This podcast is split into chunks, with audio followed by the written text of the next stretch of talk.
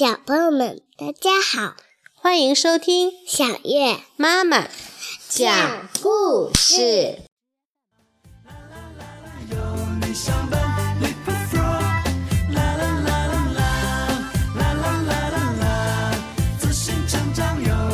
快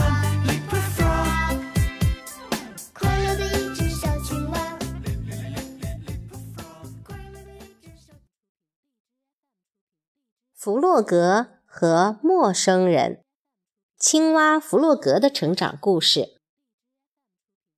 有一天，来了一个陌生人，在树林边宿营。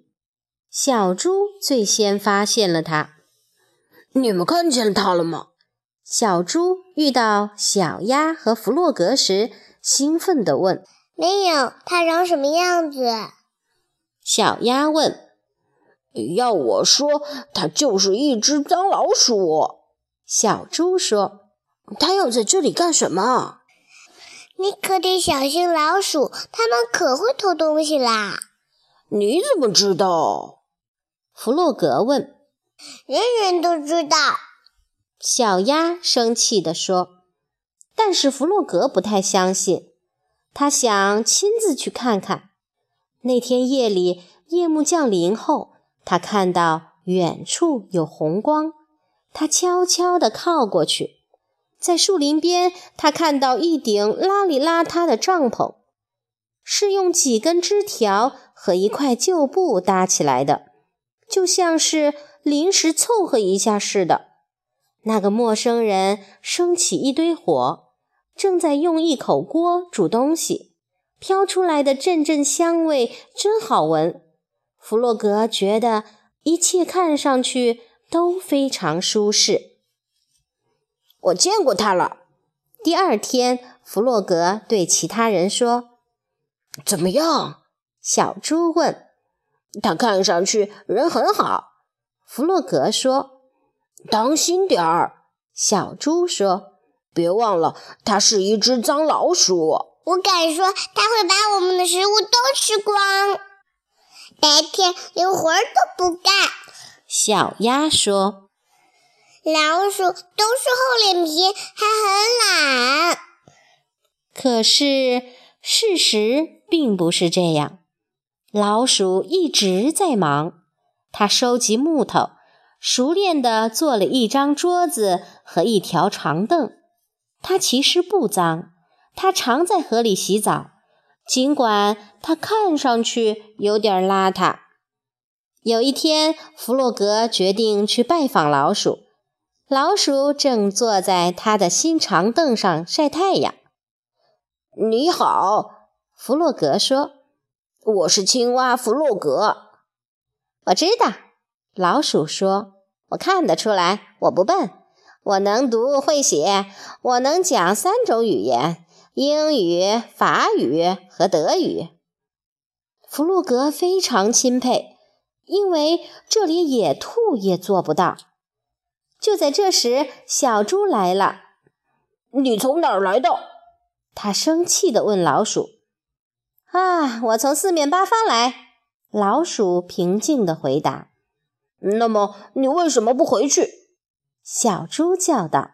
“你没有权利在这里。”老鼠依然很平静。我去过世界各地，老鼠冷静地说：“这里很宁静，这里还有很美的河景，我喜欢这里。”我敢说你偷木头了。”小猪说。“我捡来的。”老鼠用很有尊严的声音说：“它属于大家。”脏老鼠。小猪嘟哝着：“是的，是的。”老鼠痛苦地说：“样样都是我的错，样样都要责怪老鼠。”弗洛格、小猪和小鸭去拜访野兔。那只臭老鼠必须离开。小猪说：“它没有权利在这里，它偷了我们的木头，还喊侏儒。”小鸭嚷道。安静，安静！野兔说：“他也许和我们不太一样，但他没有做任何错事。木头是属于大家的。”从那天起，弗洛格定期去拜访老鼠，他们并排坐在长凳上欣赏美景。老鼠给弗洛格讲他环游世界的冒险故事，因为他四处旅行，有许多激动人心的经历。小猪很不赞同弗洛格的行为，你不应该跟那只脏老鼠混在一起。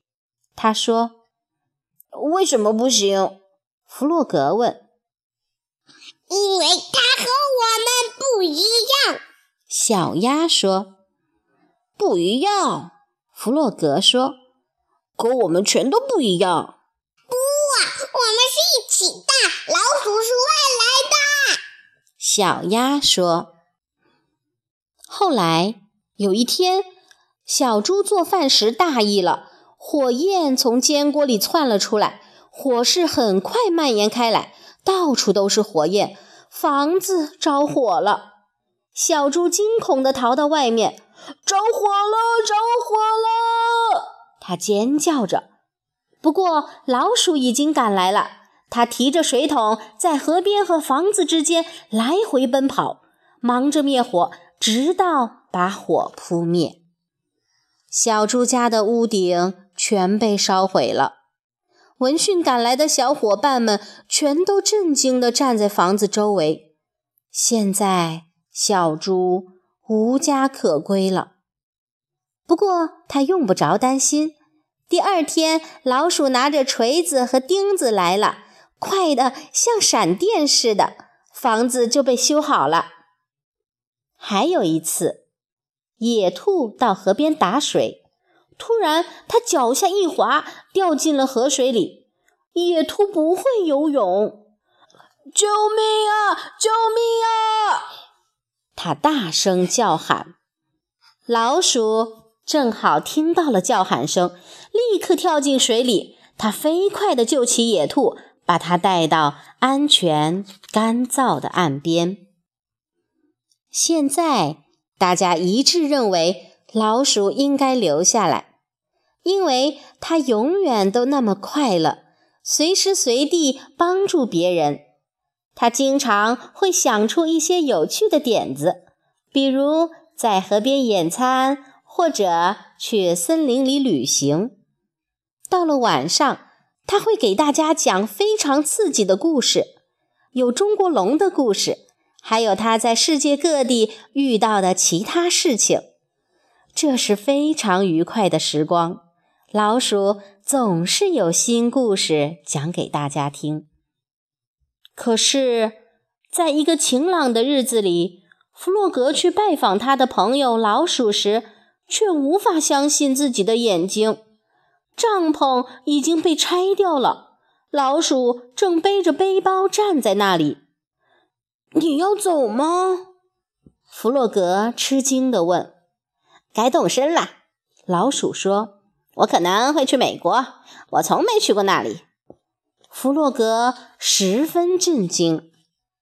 弗洛格、小鸭、野兔和小猪含着眼泪和他们的朋友老鼠告别。也许有一天我会回来，老鼠高兴地说：“到那时，我会在河上建一座桥。”说完，这只有点邋遢，但是和善、老练。乐于助人、聪明的老鼠就走了。他们目送着它，直到它消失在山后面。我们都会想念它的。野兔叹了口气说：“是的，老鼠留下来一个空荡荡的地方，但是长凳还在那儿。四个朋友常常一道坐在上面，回忆他们和老鼠。”共同度过的美好时光。